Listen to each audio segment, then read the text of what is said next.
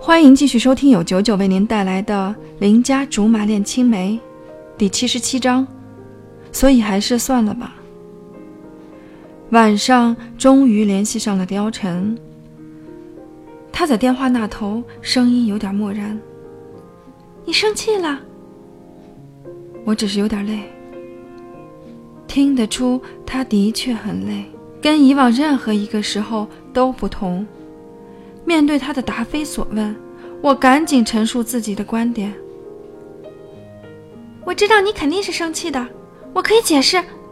够了，小吕，你搞清楚，我是貂蝉，我不是董卓。你没有必要小心翼翼又无比忐忑的跟我解释，那是你跟貂蝉之间的台词，不适合我们。或许换个说法，你会更明白。我不喜欢你把对董卓的那一套用在我身上。这会让我很不舒服，很反感。貂蝉说这话的时候略显无奈。我知道自己这次真的错到了离题万里的地步。沉默，空白。我是被迫的，我也试图推开他，可是我做不到。貂蝉又叹了口气。你可以的，你明明就有很多的机会跟他说清楚。哪怕你已经站到了台上，只要你态度够坚决。他的声调越来越低，最后都有点有气无力。可是你没有。他的话像是刀子，锋利尖锐。可是我没办法发飙，因为他说的很对。我的确有时间，而且不止一次，包括我被董卓拉上台之后，他也给了我时间。可是。我却犹豫了，也正是那短暂的犹豫，让我错失了坦白的机会。一切都是我自作自受，不能怨天尤人，就连董卓也怪不了。貂蝉，此时的我幽怨极了，开了口又不知道说什么。平时巧舌如簧的步小吕，到底是怂到哪里去了？好了，小吕。既然你还不确定自己的心意，我想，他大概也在做决定。我屏住呼吸，生怕听漏了。久久之后，他说：“我想，我们还是先这样吧。”这样哪样？火急攻心，也顾不上夜深人静，大声追问起来：“你是说分手吗？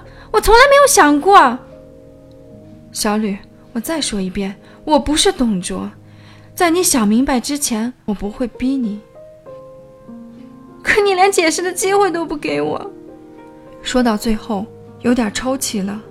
虽然知道这样很丢人，很没有骨气，可我不想就这么莫名其妙结束了。就算是我不好，是我还有动摇。可我已经在挽救了呀。还是算了吧。貂蝉说完，挂了电话。他用淡淡一句话结束了我们刚开始不久的感情。